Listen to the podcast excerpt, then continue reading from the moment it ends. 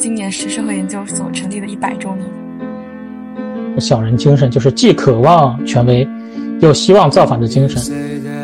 他不是一个拥有权力的人，而是掩护权力的人。那他在这本书里面一开始就是批判庸俗的马克思主义。那为什么人的本质是爱欲？表面上一副绅士派头，心理上以权威自居。那虐待狂他其实也是依赖于受虐者的，他自己的一个强大的力量在于他自身，而是在于被控制。性压迫和经济压迫之间是存在联系的。他认为法西斯主义本质上它是一种性高潮焦虑，来弱化思想中本身有的这种呃对立性。意识形态不但反映了社会的经济过程，同时它也改变了人的心理结构，而心理结构实际上是落后于社会事件的急速变化的。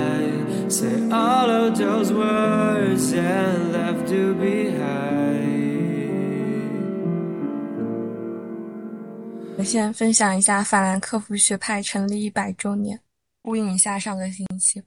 虽然这个很简单，没有什么很感悟的内容，它就是一个知识性的东西。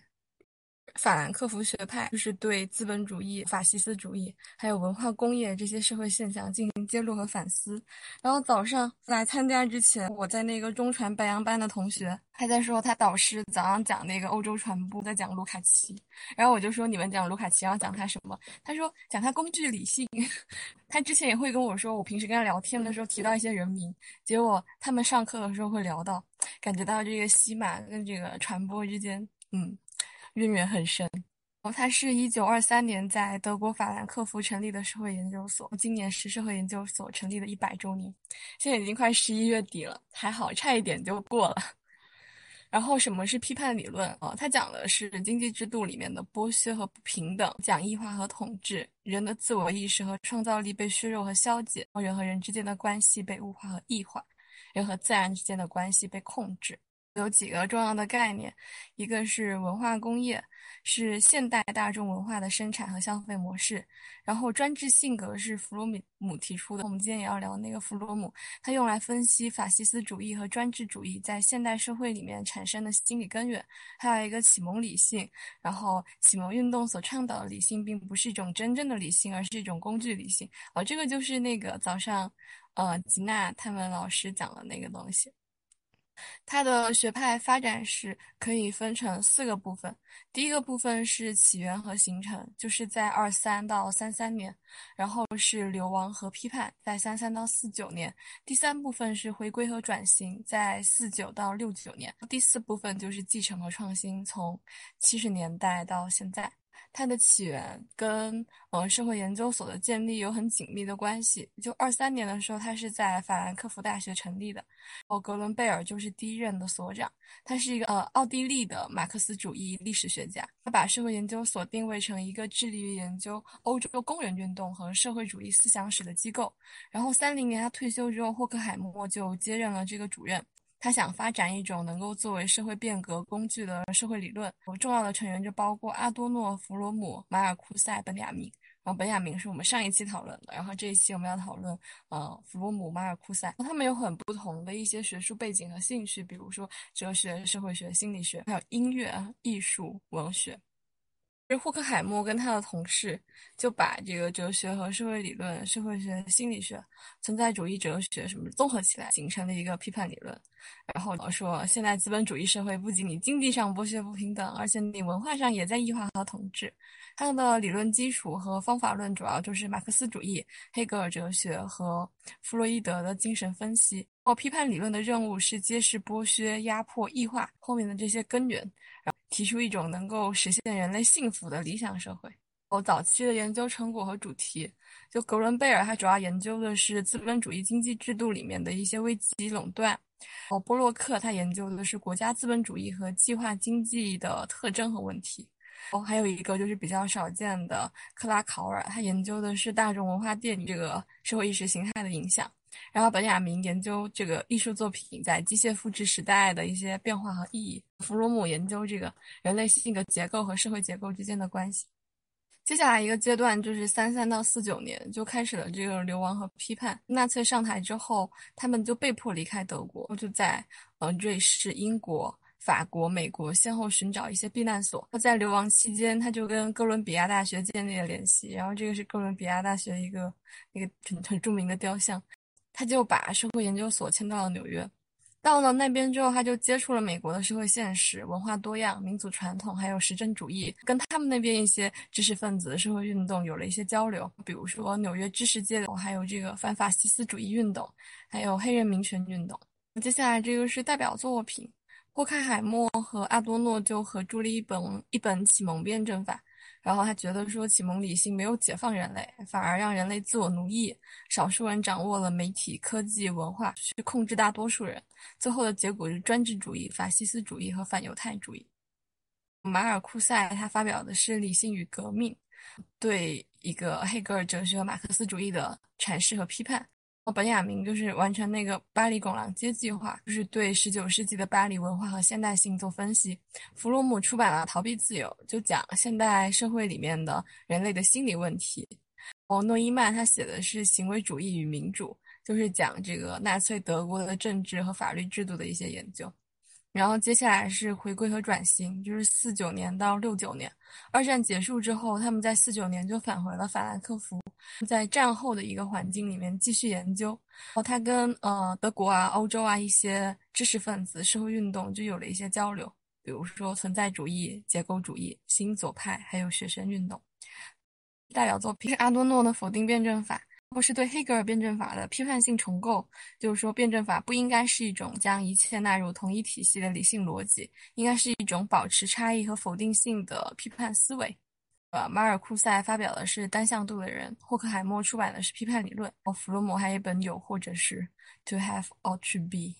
接下来这个部分是继承和创新，就是七零年代到现在，就是第二代在七零到九零年，它引入了分析哲学、语言分析、结构主义诠释学一些很新的理论资源，去关注交往行为、沟通理性、公共领域、民主制度，还有法律正当性、社会认同这些问题。代表人物就是哈贝马斯，有好几个作品：知识与人类利益、沟通行为理论，还有公共领域的结构转型。接下来是这个第三代，是九零年的至今，霍奈特他们就是研究什么全球化啊、多元文化、社会正义啊、人权、生态危机，然后代表人物就比较多了，比如说费伦贝格、维尔默、霍奈特、费拉拉、拉方特，还有这个福斯特，是一些代表的作品，批判理论的实际，批判理论与当代社会、城镇的斗争、反射性的现代化、民主的边界和正义的权利。第四代的时候，在呃二十一世纪初期，就是可以看到很多恐怖主义、关于人类安全的问题，还有全球公民权、社会运动、数字媒体，所以他们就试图把这个批判理论跟其他的理论流派思想家进行对话和交流，比如说拉图尔、斯隆、斯洛特，还有韦伯。代表人物就有这个贾亚拉曼，还有这个尼古拉斯·科姆普拉斯，还有弗雷泽。代表作是《民主的不满》，然后批判理论与数字化时代，还有公正与资本主义。哦，有一个问题就是，这个罗萨他是不是第四代的法兰克福学派的成员？他是当代的一个社会理论家，然后研究领域就是社会加速、共振，还有社会生态学。我，旁边的这个图是《哲学杂志》二零一八年的第二期，它刊登的是罗萨的，呃，在《速度帝国》的原文。因为他的思想受到了法兰克福学派的影响，尤其是哈贝马斯和霍克海默。他跟第三代有很亲密的合作，比如说他跟那个哈贝马斯、霍内特还有呃费伦贝格就一起编辑了《社会加速：现代性的变迁》一书。嗯。第四代的法兰克福学派没有一个很明确的定义和一个划分，还没有一个很公认的核心人物或者是领导者，所以这个问题也回答不了，我不知道。然后最后的是一个评价和批判，就是法兰克福学派它提供的一种跨学科的综合视角，去分析现代社会里面的问题，它对。大众文化、专制性格、启蒙理性这些概念提出了分析，对后来的文化研究、心理学和哲学领域有很深远的影响。不过，他也会被人说他的批判理论有时候太抽象啦、太悲观啦，没有这个具体的实践策略，没有具体的那个行动指南，就好像就有人批判批判说这个西马不上街，西马没有实践哲学。哦，未来的研究方向就是学界预测的几个方面，一个是对现代社会里面的新问题进行分析，比如全球化、多元文化、生态危机、网络社会、后工业社会。那第二个就是继续对一些批判理论的基本概念和方法进行修正，比如说对理性、辩证法、解放、批判这些概念的重新界定。第三就是跟其他领域的发展进行一些对话，比如说女性主义、后殖民主义、库尔理论。然后第四就是继续寻求批判理论的实践和应用，比如说跟社会运动啊、呃公民社会啊、教育机构这些领域的一些联系和参与。然后这个是参考文献。好了，这就是今天的引入。然后让我们从莱西开始吧。呃呃，这这次读书会应该是分享三个人物。赖希、马尔库塞和弗洛姆。我之前是选的赖希吧。我当时选这个，就是一部分原因是因为他没人选，另一部分原因是他那本呃法西斯主义的大众心理学这个论题我比较感兴趣。但是因为我其实主要只是对这一本书感兴趣，所以我这次分享主要就是分享一下赖希他的生平，就是法西斯主义大众心理学这一本书他所涉及到的议题。因为赖希这个人，他本身他的重要性主要是体现在两个方面，一个方面就是他属于比较早把精神分析学派和呃马克思主义糅合在一起的这样这这种思想家，呃，但是他因此也受到了很多批判，而且这种批判是多方面的，一方面是精神分析学派对他的反对，然后另一方面是马克思主义这边对他的反对。呃，另一个更重要的事情就是，他一直是倡导所谓的性革命。呃，这种性革命这种思想，后来在他死后的六十年代学生运动中又被重新提起来，所以就有一些呃人会把他奉为西方性革命之父。然后他的重要性其实是主要是体现在一种首倡或者说开创性上面，哦，实际上并不是在。他的 思想有多么深刻？这个层面，我之后会稍微叙述一下他的生平经历。那在这个生平经历里面，就会发现，其实他思想在我们看来会稍微有点奇怪。他虽然从那个奥匈帝国，呃，到德国，后来又到西欧转了一圈，最后在美国，他虽然一定程度上被认可为精神分析学派的一员，但是他也因为他各种各样奇奇怪怪的思路。呃，处于一个比较边缘的位置。那我就先来，嗯，介绍一下他的生平。他是一八九七年出生在奥匈帝国加里西亚的一个农场主家庭，但是在他成长经历里面有几个事情对他影响比较大。一件事情是十三岁的时候，他母亲因为偷情自杀了。他的母亲 是和家里的一个家庭教师偷情。赖希他发现了这个事情，然后他发现了这个偷情的事情之后，把这个事情告诉他，他呃告诉了他的父亲，哦，他的父亲就因此非常愤怒，以至于经常殴打和虐待他的母亲，以至于到最后他的母亲呃后来就喝那个消毒剂就自杀了，而且是多次尝试自杀，最后就是喝消毒剂自杀，这个是一九一一年的时候的事情后。他父亲在他母亲去世之后也受到了比较大的打击，没过几年，他父亲就也是病逝了，死于肺结核。然后到了一九一五年的时候，就是第一次世界大战爆发，奥匈帝国和俄沙俄呃发生了战争。就在这场战争里面，这个赖希赖希他还有个还还有个弟弟，他兄弟俩就因此呃离开了家乡，也失去了所有的家产，再也没有回到他的家乡。然后赖希在这场战争里面，最后就加入了那个奥匈帝国的军队。一九一八年的时候，就进入维也纳大学读书。他一开始学的是法律，后来他觉得法律好像实在是不对胃口，就开始呃学习医学。就在这个期间，他认识了弗洛伊德，也加入了那个维也纳的精神分析学会。他也就是我觉得应该是经过他童年的一系列的呃。这些经历吧，导致他在当时的精神分析学派里面，实际上他是对性可能是最强调的这么一个思想家，呃，但是他的那种行动实践，实际上，呃，后来也引起了这个 社会主义运动这些实践人物的不满，同时也也造成了那个精神分析学派对他的不满。然后等到了一九二七年的时候，当时维也纳七月起义，他当时参与了这次社会运动后，因为他目睹了当时警察开枪射击工人，所以他以此为契机，他就参与到了左翼的斗争当中，他就加入了奥地利共产党。哦，又过了两年，到一九二九年的时候，他访问了苏联。哦，他在访问回来之后，他就对他之之前的思想有一种加强，他就认为性压迫和经济压迫之间是存在联系的，所以他就试图整合马克思和弗洛伊德的思想，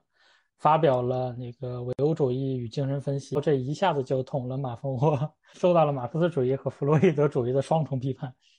他在一九三三年的时候，他出版了《性格分析》这本书。但是这本书其实一开始被弗洛伊德还是比较看好的，但是后来因为赖希他对那个青少年性行为的立场，导致国际精神分析出版社他拒绝出版这本书。到三三年的时候，同时还发生一件事情，就是希特勒就任了德国的总理，然后赖希。也就在这种状态下，他出版了《法西斯主义与呃法西斯主义大众心理学》，这个就是我这次想要分享的这本书。哦，当然，在这本书出版之后，他其实上他就离开了德国。他后来就是在西欧辗转，但是总总体上来说，嗯，就处于一个比较边缘的状态。然后等到一九三九年的时候，他啊到了纽约，后来他就声称他发现了一种生物能，他制作了一种。生物能储存器，哦，他甚至当时他和爱因斯坦分享了他这个发现，但是爱因斯坦在和他做了实验之后，他觉得这个东西不太可信。但是呃，赖希始终特别坚信他发现的这个东西，然后他制造了很多这种生物能储储存器进行售卖，以至于到了一九五四年的时候，FDA 就是食品和药品监督管理局就对他这个生物能储存器进行了调查，然后最终就。把赖希判刑了，然后赖希就因为心脏病死于狱中。我当时查资料的时候还发现一个特别特别好笑的一个，就是当时 FDA 在调查的时候，他们有一份证词，他们发现那个俄勒冈大学的一位教授购买了他这种生物能储存器，然后呢，他就告诉了那个 FDA 探员，他给他的供词是说他知道这个设备是假的，但是他他发现这个设备其实很有用，因为他的妻子每天会在安静的在里面坐四个小时。就总体上来说，因为赖希后期他是实实际上一定程度上，他变成了一个神棍或者说假药贩子之类的这种感觉的人物，所以其实他整个生活经历其实是有一种悲剧性的，尤其是他在后期他那个行为的极端性其实是受到多重的刺激的。到等到六十年代的时候，学生造反运动又重新发现了他，就有一部分人把他。呃，捧为西方性革命之父，然后像什么福柯，可能也受到了他一点思想的影响吧。呃，然后我就要分享他这个这一部比较重要的著作，就是《法西斯主义大众心理学》。之所以分享这部，是因为，呃，一方面是因为他另外几部书的那个我实在不太感兴趣，而且我对弗洛伊德精神分析学派本身了解也比较少。另外，呃，一个方面就是这个法西斯。《主义大众心理学》这本书出版本身也是对他生命是一个转折点，就是他在三三年出版这本书之后，在一九三五年的时候，这本书在德国就被查禁了。但是除此之外，当时的丹麦和挪威的共产党也非常抨击这本书，说这本书是反革命的著作。在这种多重夹击之下，是导致了赖希。在这本书之后，基本上已经远离了政治议题，呃，他对政治就变得非常厌。当然，后来他到了美国，其实，呃，就是对于参与政治这个积极性就下降。然后我就来稍微，嗯，提炼一下这本书大概说的内容，延续了那个我们上一次读书会讨论了，呃，法兰克福学派的早期的那些人物，他们面临的一个很重要的议题，就是他们所面。对的，当时的社会状况就是，呃，在一战和二战这期间发生了大萧条。二九年到三三年发生了大萧条。本来按照马克思主义的论述是这样，就是资本主义崩溃，它的政治经济过程是因为生产的无限制增增长，但是消费却是在萎缩的。就是工人虽然生产产品，但是因为受到了呃大量的剥削，他们剩剩余价值被剥削掉了。所以导致他们虽然他们生产的产品越多，却越来越贫困，整个社会是没有办法消费或者说消化掉这些产品的，所以这种这种矛盾就造成了资本主义社会的危机。呃，理论上工人的阶级意识应该是不断增长的，以至于最后会爆发社会革命。但是在当时一战、二战之间的这种状况下，让很多左翼的人士认为。呃，工人面对这种灾难性的社会经济状况的时候，会倾向于马克思主义的时候，他们却发现当时的大，就是大批的中下层人民，实际上他们反而是集体右转了，就是 变变得倾向于了法西斯主义，以至于后来在二战期间造成那种灾难性的后果。那法兰克福学派当时一些思想家，他们就着重的需要解释为什么会产生这种状况。那其实，呃。赖希他当时在德国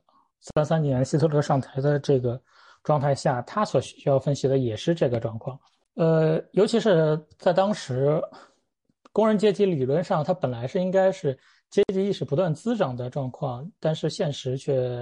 并不是这样子。呃，一方面是像德国这些社会运动比较蓬勃发展的地方，他们的工会组织，他们进行集体的。讨价还价，然后为工人争取权益，这确实是当时为工人争取了一些权益。但是同时，他们也变成了德国统治机器的一环，尤其是在一战前，尤其是一九一二年的时候，德国社会民主党其实拿到了德国帝国议会的差不多百分之三十以上的席位。但是，一战的时候，德国社民党在帝国议会里面还是最终支持了战争公债的发行，也就是说，等于变相的支持了德国的参与一战吧。所以，他实际上，呃，就有些人会批判他，最终是 和德意志帝国有一种，呃，媾和的状态。然后另一方面，呃，又有大批的工人在一战之后，他本来理论上是应该是无产阶级先革命的先锋队，但是却加入了希特勒的冲锋队。所以在这种状况下，赖希一个很重要的论题就是，他想知道为什么工人他不革命。他的书中有一句话，就是说什么东西使群众追随了一个领导层，无论在客观上还是主观上，都同劳动群众的利益截然对立的政党呢？他需要讨论的就是，呃，这个问题。那他在这本书里面一开始就是批判庸俗的马克思主义。他所说的庸俗的马克思主义，就是说，他们认为意识形态完全是由经济存在来决定的，所以他们讨热衷于讨论。呃，危机的社会经济过程，但是他们看不到经济发展对于意识形态的依赖性，也忽略了这些群众心理的研究，然后他们很机械的把心理学当做非马克思主义的东西排除掉，这就和赖希此前的想法，就是他一定要把马克思主义和呃精神分析学呃学派糅合在一起，这个观点实际上体现了他此前著作的一些想法，然后他就说。呃，庸俗的马克思主义者原以为二九年到三三年的经济危机会使群众的意识形态左转，但实际上却转向了右的极端。绝大多数群众恰恰是在社会革命的经济前景已经具备的时候，投票支持了法西斯主义的右翼政党。所以，赖希他想指出的是，这种现实情况证明了经济状况和意识形态相离是相离异的，而不是相一致的。呃，赖希他想在这部著作里面解释两个马克思没有解释过的问题。马克思主义虽然认为物质对意识有决定性的作用，但是实际上马克思的论述里没有提到，就是物质对意识的影响，它具体是如何发生的，就是它在微观层面上它到底是如何造成的。同时，呃，马克思的论述又认为意识其实对于物质是对于是有一种反作用的。那赖希又想。指出的是，马克思他没有解释这种形成的意识结构是如何反作用于经济过程的。然后呢，他就认为他的性格分析心理学是可以填补这个空白的。这也是为什么他非要把弗洛伊德和马克思主义呃结合起来。那赖希对此的解释就是说，意识形态不但反映了社会的经济过程，同时它也改变了人的心理结构。而心理结构实际上是落后于社会事件的急速变化的，所以导致了他们这些群众思想、行动和经济状况的不一致性。在这种状况下，群众心理的非理性现象就由此产生了。所以呢，他就开始分析法西斯主义的性质。他是说，法西斯主义仅仅是普通人的性格结构的有组织的政治表现。这种性格结构既不限于某种种族或民族，也不限于某些政党，而是普遍的和国际性的。从人的性格角度来看，法西斯主义是具有我们权威主义、机器文明及机械主义神秘生活观的被压抑的人的基本情感态度。当然，因为因为这个这个就是中文这个译本，它是一个九十年代的译本，我没有去找到它那个英文原文到底是什么。这个权威主义这个词我没有找到它对应的那个英文词汇，但但是大家就先暂时这么意会一下。也就是说，这里面实际上是说法西斯主义，它是它实际上它是具有广泛的群众基础的。它这种说法是对另一种论调的批判。另一种论调，它是说，呃，法西斯主义实际上。就是希特勒之所以能上台，是因为希特勒他欺骗了群众，蒙蔽了群众。但是赖希他说，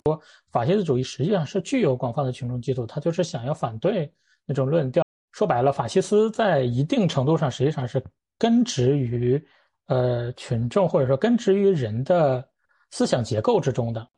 所以他说，作为一一个政治运动，法西斯主义不同于其他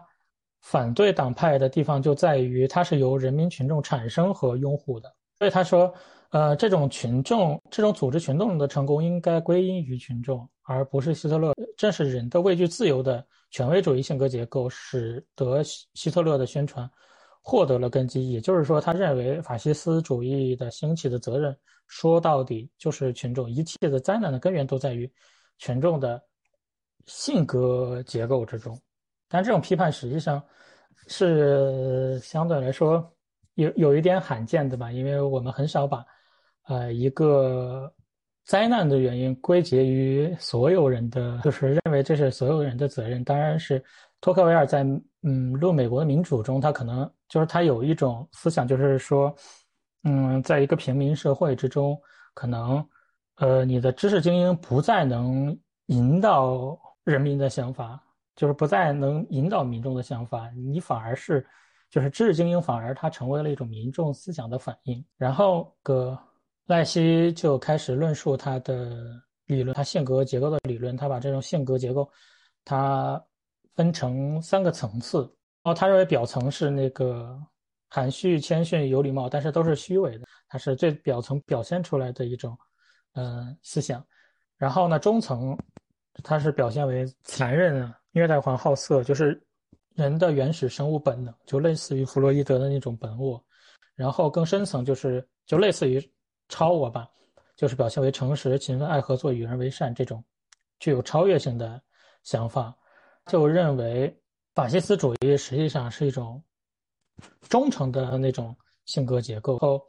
他认为那个深层性格是人自然的健康的基础，然后产生自然的利比多冲动。但是利比多冲动在经过第二层次，就是中层的时候，它就被扭曲为反常的。然后他认为他分出来的这三种性格结构，呃，在社会意识形态上都有它的代表。他认为自由主义的道德理想和社会理想体现在表层，就是彬彬有有礼、有同情心、有责任感，但是是虚伪的。法西斯主义实际上是代表是中层，就是被扭曲的反常的。嗯，性格层次一定上，呃，一定程度上也是反映了原始生物本能的。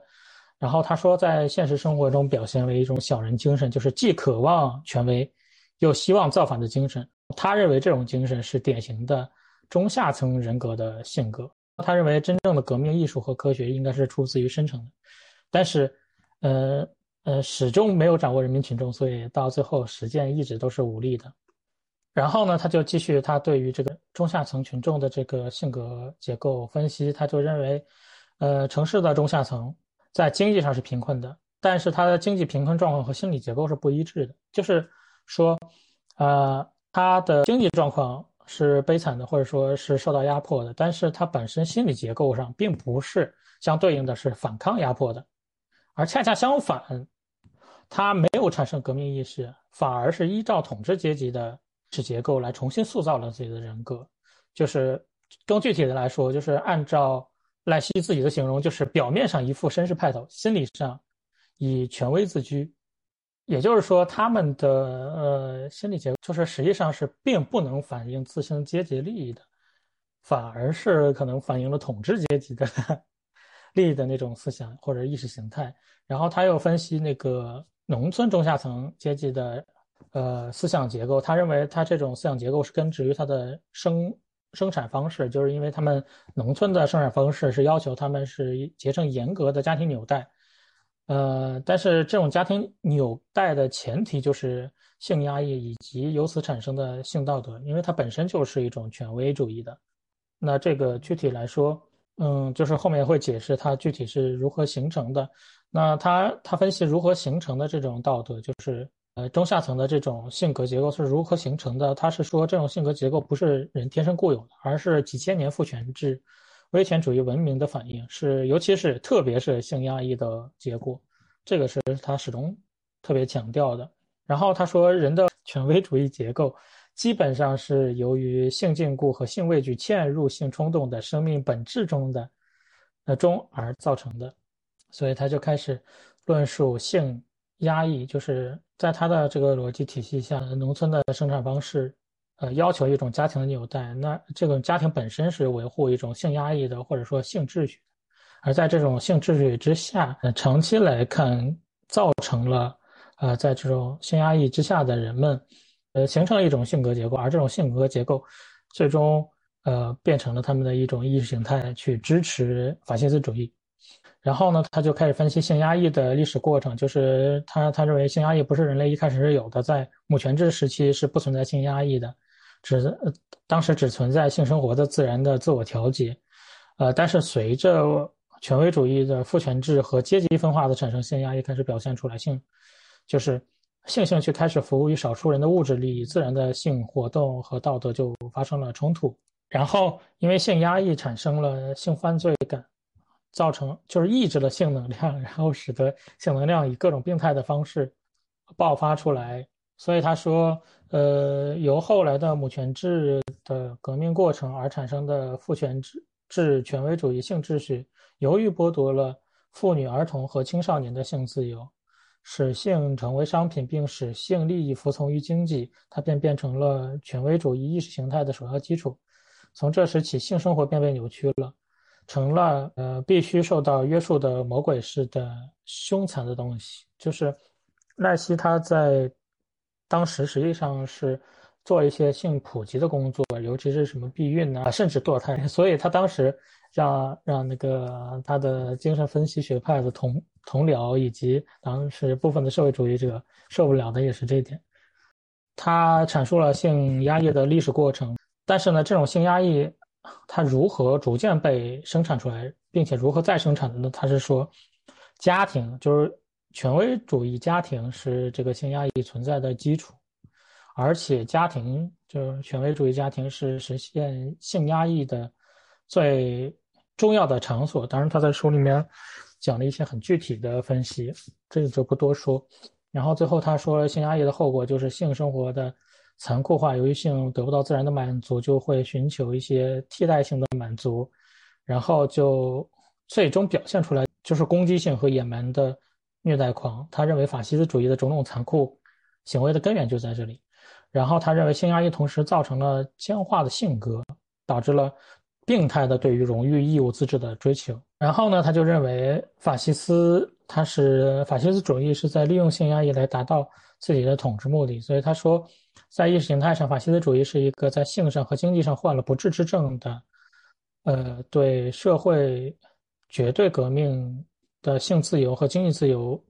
趋势的抵制。他以极度恐怖把抵制这种自由的思想逐渐灌输给反动者。他认为法西斯主义本质上它是一种性高潮焦虑，就是因为法西斯主义它把自然的性活动视为一种颓废淫荡。嗯，纵欲，然后把性革命说成是堕落。他们还反对种族杂交，宣扬种族纯洁，呃，鼓吹保守的性道德。他认为这些行为都是在掩盖他们的性高潮焦虑。那，呃，对于赖希来说，什么叫性高潮焦虑呢？他说，性高潮焦虑就是因为本能的满足在外部受挫而引起的，并且由于内心害怕被抑制的性激动而固定下来的性焦虑。所以由此，他就说，既然一切都和呃性有关，尤其是法西斯主义，那么他认为就应该把性纳入政治的范畴当中。他说，政治反动势力的。文化政治核心就是性问题，相应的革命的文化政治的核心也应当是性问题，所以他提出了呃一系列的性主张，比如他就说他要大张旗鼓的去宣传自然的性满足的权利，正确引导性性造反，然后他还说又要用自然的性满足来抵制不合理的满足，嗯，这就基本上是他的性主张，当然这些都很抽象。最后在这本书里面。他还是进一步论述了权威主义，就是他所说的这个权威主义。他首先强调了，就是他对于恩格斯所提出的那个，他认为恩格斯是真正为建立真正的民主在做出努力。因为恩格斯那本《家庭自由之后国家的起源》那本书，他认为列宁是在实现这个最终让国家消亡这个呃理想。呃，他认为这个实现这个理想是要两步走嘛，一开始。是要建立无产阶级专政，然后在无产阶级专政的情况下，最终实现社会的自治，消灭国家。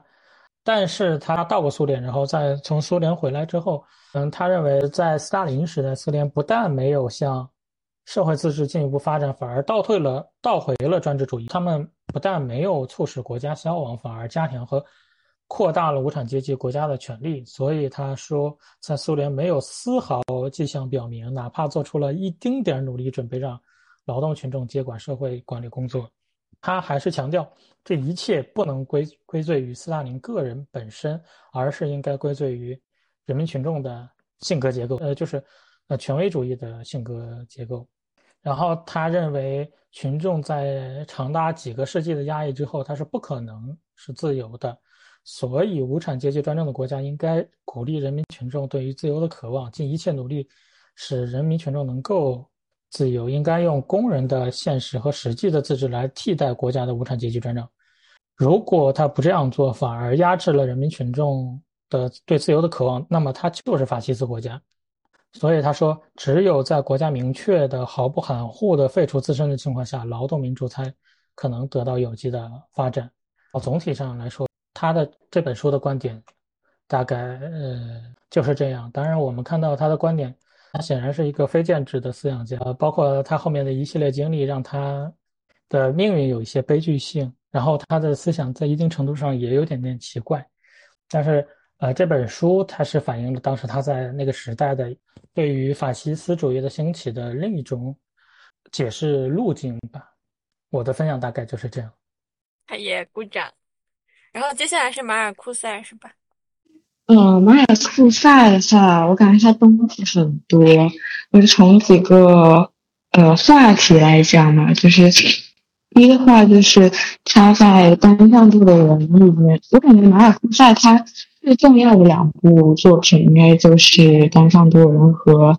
与爱与文明。在单向度人的话，他首先提出的单向度社会的形成，嗯。我我感觉马尔库塞他对于科技是持一个呃批判的态度的，就是他认为呃机器的控制可以导向极权主义的统治，就是说呃通过这个生产方式的机械化和自动化，然后把阶级差异平等化，从而使工人阶级丧失了反抗能力，然后就带来了一个极权统治。然后除此之外的话，呃物质工业的这种发达。使人们混淆了真实的需需要和虚假的需要这种区别，呃，就是说，嗯，这种物质需求的极大发展，然后呃，让人们产生了这种强迫性的消费，所以就把社会的一些社会的需求变成了个人的需求，从而使得就是人与社会制度一体化。那这里的话，其实就是对于呃消费社会的一个个批判吧。然后这，呃，人与社会制度一体化，其实说的就是它后面会讲到的，呃，革命主体的一个问题，就是工人阶级实际上与资本家同化了，失去了革命的欲望。呃，这个就是这个社会的压抑深入到人的本能结构的一个体现。然后呃，除了这个对科技的批判的话，还有在呃呃文学文学研究里面会讲到的一些文化工业的批判，就是马尔克塞他认为在发达的工业社会中，呃一些原本的这种高层文化会逐渐被排挤，然后文化就逐渐会具有商品形式，嗯。其实这个商品形式的，或者说是文化工业，呃，我觉得可能是法兰克福学派共有的一个批判吧。就是说，商呃文化的它最重要的不是它真实的价值，而是变成了文化的一个交换价值。在这种情境下，原来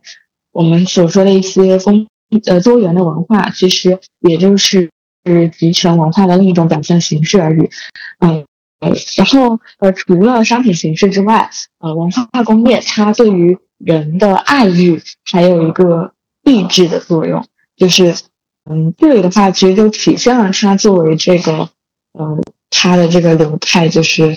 弗洛伊德主义的马，呃，马克思主义，就是他在人本学的基础上去分析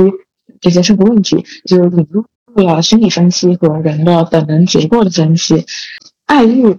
爱欲的话，其实它在爱欲文明里面讲更更清晰一些。就是爱欲，它这里嗯说的就是一个整个呃就生物性的动力可以转化为一个文化性的动力。所以工文化工业它抑制了爱欲，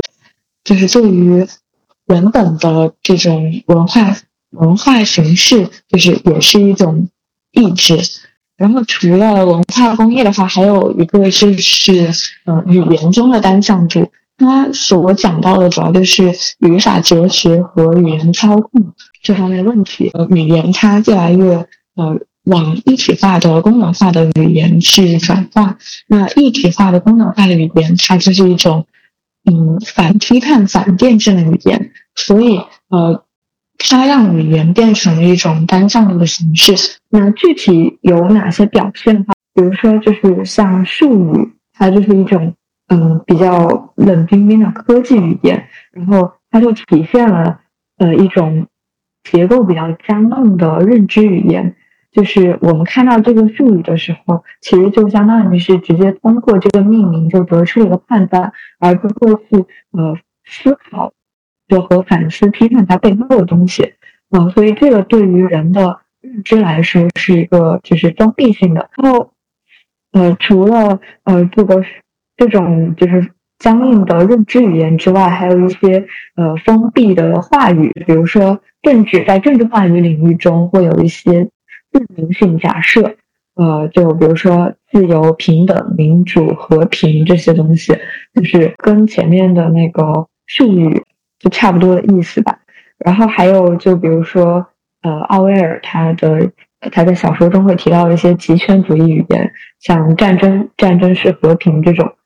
嗯，还有一些，就比如说在句法上，呃，句法上会通过省略句法的方式来调和这个思想中的对立面。嗯，就比如说，呃，工人正在追求导弹的和谐，像这句话，它。嗯，就可以明显看出，他是把一个本身是在思想中对立的东西啊，统一在了这个这个句子里面。所以，他通过一个并不那么通顺的句法，就是省略了这些原本原本应该有的那个句法结构，来去调和思想上的批判性。然后还有一些，比如说语法上的哲学要素，就是哲学要素，就是说本身这个呃这些概。概念它是包含这些辩证关系，它本身概念里面是有对立面的，但是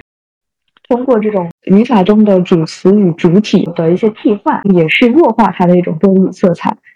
所以说，就是语言中的单向度的话，它其实主要就是造一些语句啊、一些话语，还有一些句法结构，来弱化思想中本身有的这种呃对立性，然后还有思想中本身有的这种批判性。来达到这种语言操控的效果。第二，呃，第二个主要的就是他的《爱与文明》这本书。呃，《爱与文明》的话，它，呃，它是从弗洛伊德原本，呃，原本的观点出发，文明与爱欲在现代社会中只能二选一，就是他们之间是有一个绝对冲突的。因呃，因为弗洛伊德认为，呃，人的呃个人的欲望和本能，它是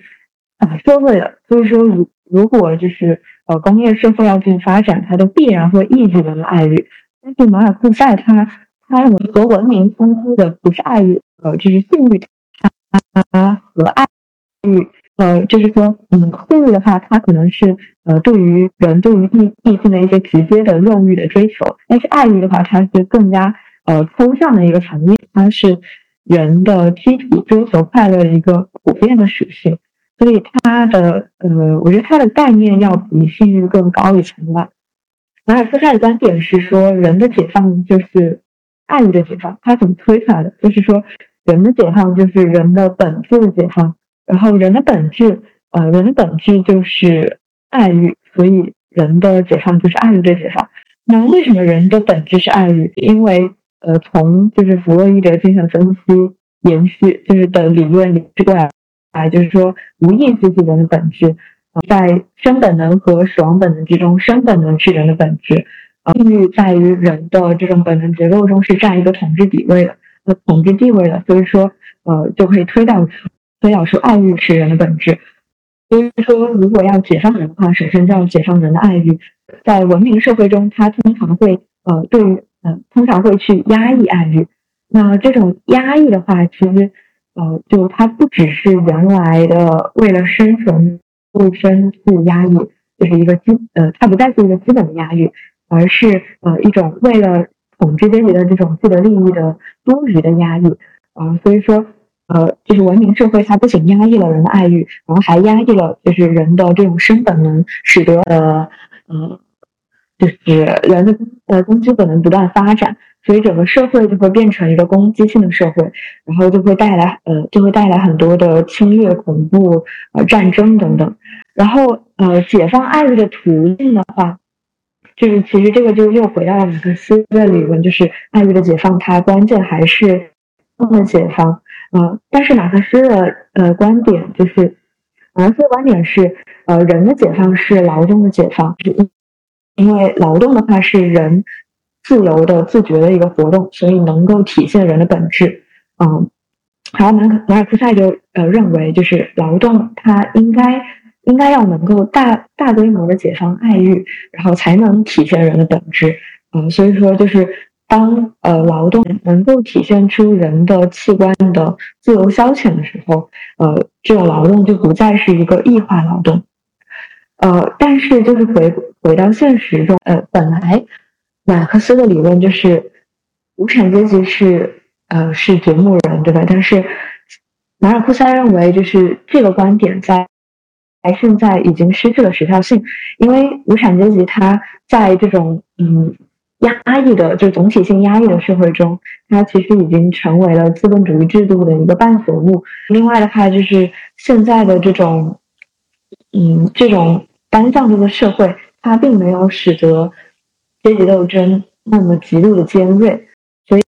阶级和产业工人阶级，它不再是呃这种呃社会变革的一个主体。那主体应该是。然后，呃，这个就是马尔克斯在他的主要的一些观点。然后我我有几个疑问。首先是马尔克斯他对于单向度社会的看法，就是他觉得人这个单向度社会会让人心甘情愿的服从于制度的控制，然后陷入一种这种呃舒适的不自由吧。呃，那怎么觉察的话，他是提出就是通过劳动来判断，就是劳动它是。自觉的爱欲活动还是强迫的异化活动，就是通过这个可以，就是可以判断是否处于一个单向度社会。那呃，问题就是觉察之后，作为呃，这觉察之后怎么去改变？呃，如果说就是这种社会的物化解构了人的超越性，那作为个体如何去抵达超越？呃，然后呃，另外就是马马尔库塞他这。观点的出发点还是在一个发达的嗯资产阶级社会，或者说发达的工业社会。他提出的这个途径是一个大拒绝式革命，就是说，呃，生活在底层或者被排斥的群体可以通过拒绝参与社会政治，然后拒绝服从统治者的统治来实现这一目标。但是，呃，在一些后发国家，或者说在非发达工业社会中的人，他，嗯，就是如果在这个国家政治参与度并不那么重要的话，那我们通过这种大拒绝式革命来拒绝参与政治有用吗？他，嗯。就是拒绝参与，它不是一个变相的服从。然后还有一个就是，就是马尔库塞他对于性欲的看法，是他在谈到文化工业的时候，谈文化工业抑制爱欲的时候，他说到，呃，这种文呃文化产品中的性色性描写，或者说是呃把性引入了这种商品领域，他是比较。批判把这种性欲或者说利比多，就是引入引入文化工业的，但是他又同时又认为，就是性欲它在人的无意识或者人的本能结构中是占一个统治地位的。呃，那那这种性欲的解放，它究竟能体现爱于被解放还是被抑制？然后这是我的三个疑问，对，然后这就是就是我我主要分享的内容。OK，那我们就弗洛姆到我的部分了，是吗？是的。总的来谈弗洛姆的话，他还是针对一个问题，就是异化的普遍和深化。然后他在此之中就是有一些非常具体理论，他为了能够分析清楚异化它到底表现为什么样的一些特征，他就有以下的一些呃理论，比如逃避自由的心理机制、非生产性的性格结构，还有重占有的生存方式。然后他针对这个问题最后的实践就是，首先始终在呼唤主体性，而且提出了关于健全的人和健全的社会的一些非常具体的构想。那我们就呃从他的这一些表异化的表征去入手，看一下弗洛姆是如何那个进行分析的。首先，逃避自由的心理机制这一部分内容，主要是他一九四一年《逃避自由》这一本巨著。这本著作主要揭示了法西斯主义的心理根源。他首先谈到了人的个体化带来了孤独和自由。这种这种个体化，就是它是一种非常自然的过程，是人他从跟自然非常紧密的联系在一起，然后直到他超越自然，然后那结结果却带来了孤独和自由一个双重的后果。人们由于对于孤独的恐惧而倾向于逃避这样一种自由，去把自己投入一种整体和权威的认同，去获得一种安全感，所以。这个逃避自由的心理机制，一方面会消解人的主体性，而另一方面，它会为专制机构和体制提供一个生存的基础。然后，他介绍了三种非常典型的逃避自由的心理机制，第一种就是受虐狂和虐待狂。他在另一本书《爱的艺术》里面，对这里对这个的关系也有一对非常详细的描述。他说到这对关系是毫无尊严的结合，他把这他们受虐狂和虐虐待狂称为一对共生体 （symbiosis）。他说都是出于无法忍受孤独而结合在一起的。呃，受虐狂的那种依赖，那种不做决定，我们可以看得很清楚。可是虐待狂他其实也是依赖于受虐者的，他自己的一个强大的力量。不在于他自身，而是来自在于被控制者。他必须得通过施虐这个动作去确认他自己，这就构成了我们那个法西斯主义或者说极权主义。第二种是攻击性和破坏性的，它的方式是摧毁一切威胁到自身存在的外力，去缓解他的一个孤独和无权利感。而且他通常会使用爱、责任、良知或者爱国主义这些字眼去掩饰自己的行为，去使自己的行为变得合理化。第三种是顺势和随俗，它是完全承袭这个社会、这个文化模式所给予他的一种人格，对他所要求的东西，因此他变得和所有其他人一模一样，变得和其他人所期望的东西一样，所以他和世界的矛盾就消失了，然后他的那种孤独感，还有没有权利的恐惧感也消失了。这个时候，弗洛姆有一个非常精彩的一个比喻，说它就好像自然世界里面动物的保护色一样。呃，分析完这个逃避自由的心理机制之后，他接下来谈到一种非生产性的性格结构，这里主要会体现在他的一本书叫《寻找自我》，一九四七年的这本书。这里这本书里面主要讨论了弗弗洛姆的人本主义伦理学。首先，他谈到对于伦理规范，伦理规范究竟要有什么标准？他觉得人的幸福就是衡量伦理价值的唯一标准。他在这里非常。仔细的去区分了人性，它有包含什么？首先，当然是一种自我保存的需求，也就是饥渴，然后还有这个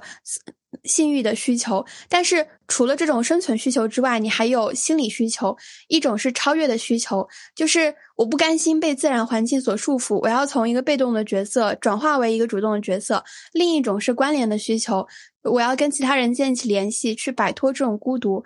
而弗洛姆觉得，道德的规范应该建立在后者的基础之上。那么，为了满足生存需和心理需求的每个人会采取每个人自己的方式，这些不同的方式就造就了不同的一些性格结构。弗洛姆对于性格结构的一个分析，受到弗洛伊德非常大的影响。他直接就是把弗洛伊德的整个性格结构范畴拿过来，然后去发展自己的一个概念的。首先，弗洛姆把性格定义为是一种人不假思索、思索的应答问题的一种自在的方式，而社会性格对于弗洛姆来说，它是一，它在，它是一种社会中绝大多数成员都具备的一种基本的性格结构。跟每一个个体的性格很不一样。社会性格的作用就是要造就和疏导人的社会能量，要改变和操纵人，以便使得这个社会能够生存下去。那么最一开头我们讲到的弗洛姆对于非生产性的性格结构的一个揭示，究竟都又是一些什么东西？它包含了大概四种类型，一种是接受性的倾向。这种人，他觉得好的东西是来自于外部，而不是来自于自己的创造，所以他在爱这件事、这个事情上面，他基本上都是把它处理成被爱，而不是爱别人。所以，当有人体现为爱他们，或者说似乎是爱他们，他们都会因此被迷住。他们对外所表现来的特征就是非常信心而且乐观。剥削型的倾向跟接受型倾向是很相似的，他们对于这个。就是他们的基本认知是一致的，也都觉得好的东西是来自于外部的。但是剥削型的人采取的行为不是被动的等待接受，而是自己强行去索取和欺骗，所以他们会显示的像猜疑、尖刻，而且羡慕、嫉妒。第三种是囤积型的，他们就完全不觉得好的东西是来自外部，他们反对从外面去接受和索取。然后他们是倾向于固守自己已有的东西，而且认为远离他人才是安全的。他们表现的非常冷漠。最后一种是市场倾向的，他们把自己当做商品，以个人价值为交换价值的一个性格指向。然后自己的权利就是一种变成一种被别人拿去的商品。他不是一个拥有权利的人，而是掩护权利的人，因为他关心的不是。我在运用权力过程中，我有没有自我实现？而是他在销售权力的过程当中，他有没有成功？这四种非生产性、非创造性已经异化了的性格结构，跟前面所谈到的逃避自由的心理机制之间，其实有着非常恰当的一一对一的关系。接受型的性格特征，其实对应的就是受虐狂的一些的心理机制。然后剥削型的性格特征对应的是虐待狂，囤积对应的是破坏，市场对应的是冷漠。这就是他关于这个心理机制和性格特征一些的分析。接下来，在他一九五五年有一本著作叫做《健全的社会》，他试图去，呃，不但分析这种异化，而且提出一些改革的方案。呃，首先是他在这本书里面讲到，十九世纪的时候，西方社会的一些主导的性格特征，它是囤积，包括剥削型的，它就造成人们的痛苦和性压抑。二十世纪的时候，这种异化的性格特征就演变为了接受和买卖型的，人们就陷于一种技术和消费的统治之中。人们首先，它变成了非常抽象的零数字零件还有符号，而且他们的消费也不是，也不算作是一种自我的实现了。而是被广告、大众媒体所控制的，变成了没有使用价值的一些消费。这里面有一段话，他讲的非常好，呃，我我稍微念一下：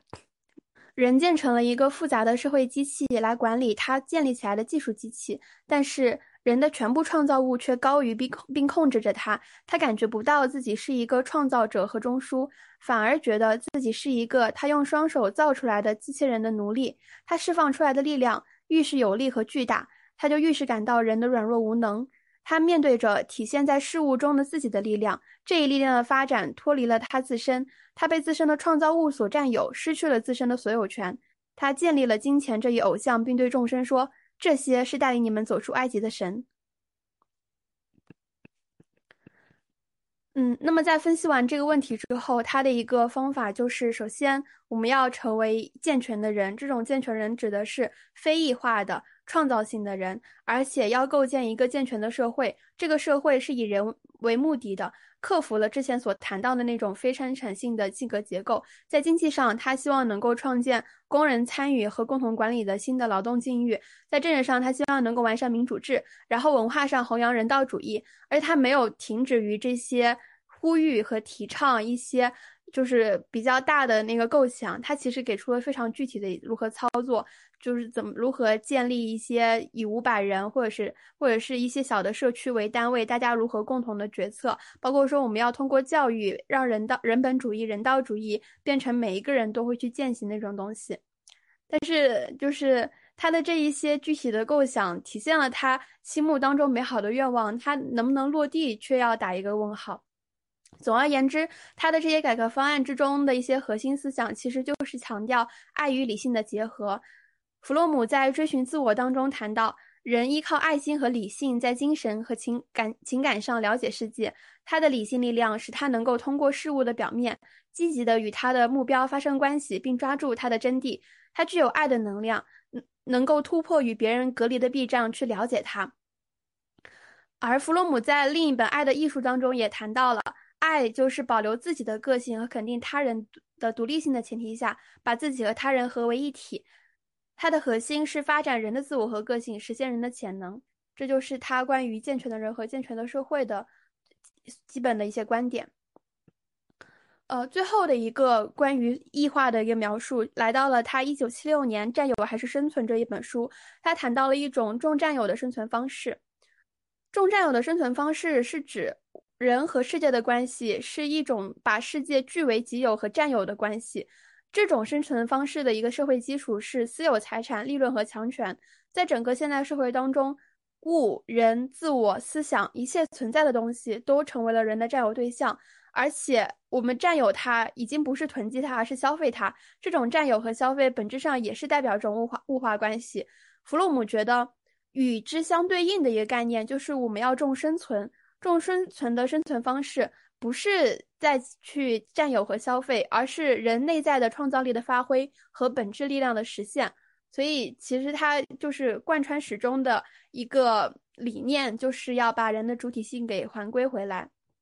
最后，呃，有两本书其实是谈到了他对于马克思和弗洛伊德的认识，这样呃理论的部分我就放到了最后一个模块。在一九六一年，马克思关于人的概念当中，弗洛伊德不不弗洛姆就是谈论了他关于马克思的一些理解。首先，他觉得马克思的哲学是一种抗议，抗议人的异化，抗议人失去了他自身，而且抗议人变成了为变变为了物。他觉得马克思把自我能动性和劳动都作为了人的本性，所以马克思对于资本主义的批评不是在于财富分配的不公正，而是资本主义把劳动堕落成了被迫的、异化的、无意义的劳动。因为劳动本来它应该是人的能力的一种有益的表现，劳动本来应该是一种享受。在一九六五年《超越幻想的锁链》里面，它主要是。比对了，或者说是把弗洛伊德和马克思去综合的讨论了。他觉得他们两者之间是有很多共同点的。他们在彻底的批判和怀疑精神、对于真理的信念，还有坚定的人道主义，包括辩证方法等方面都是一致的。但是他也看到一个问题，就是之前赖赖希所谈到的，他赖希觉得马克思没有讲清楚经济基础是如何演化为上层建筑的，然后。呃，弗洛姆就在此之间，他找到了一些所谓经济基础和上层建筑的纽带，主要体现为两个概念，一个是社会性格，一个是一个是社会无意识。社会性格刚刚在那个谈性格特征的时候已经谈到了啊，是社会当中大家都共有的一种东西，它的一个作用是要维系这个社会的存在。然后，呃，弗洛姆在这里主要是进一步谈到了社会性格是如何解释经济基础转变为上层建筑的，或者说社会性格其实就是经济基础与上层建筑之间的中介。就拿资本主义社会为例子说，生产资料私有制为核心的这样的一个经济基础，它会塑造整个社会当中的社会性格，然后这个性格它在转变演化为私有财产神圣不可侵犯的意识形态。呃，第二个概念是社会无意识。对于弗洛伊德而言，他的无意识指的是一种个人的无意识，是理性下被压抑的非理性。但是弗洛姆觉得无意识其实只是没有察觉到的内在情感经验罢了，而且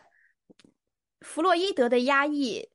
弗洛伊德觉得无意识是个人的，但是弗洛姆觉得。你的意识被压抑了，它一定是有其社会基础的，所以你不能停在个人无意识。无意识这个概念应该发展为社会的无意识。他觉得所有有关于社会事实的经验，必须要经过这个社会的无意识，经过一种过滤，成为了意识，最终才能构成意识形态。所以，对于弗洛姆而言，社会性格和社会无意识都在经济基础与上层之间充当了桥梁的作用。这就是他关于马克思的一个补充，也可以说。也可以说是跟莱西的一一些对话吧，嗯，然后就是到这里为止了。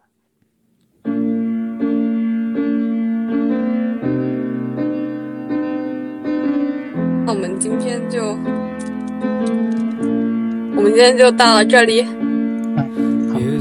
OK，好的，拜拜，拜拜。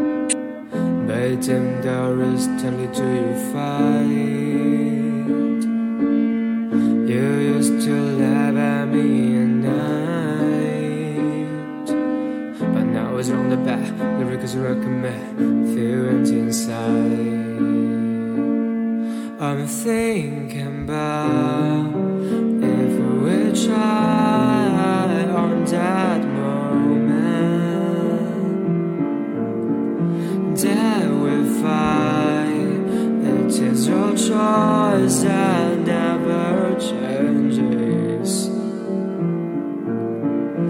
How could I say all of those words and left to behind? Cause you're the only one that really understands me. You're the only one that really, really understand me. And I'm the only one can tell the difference in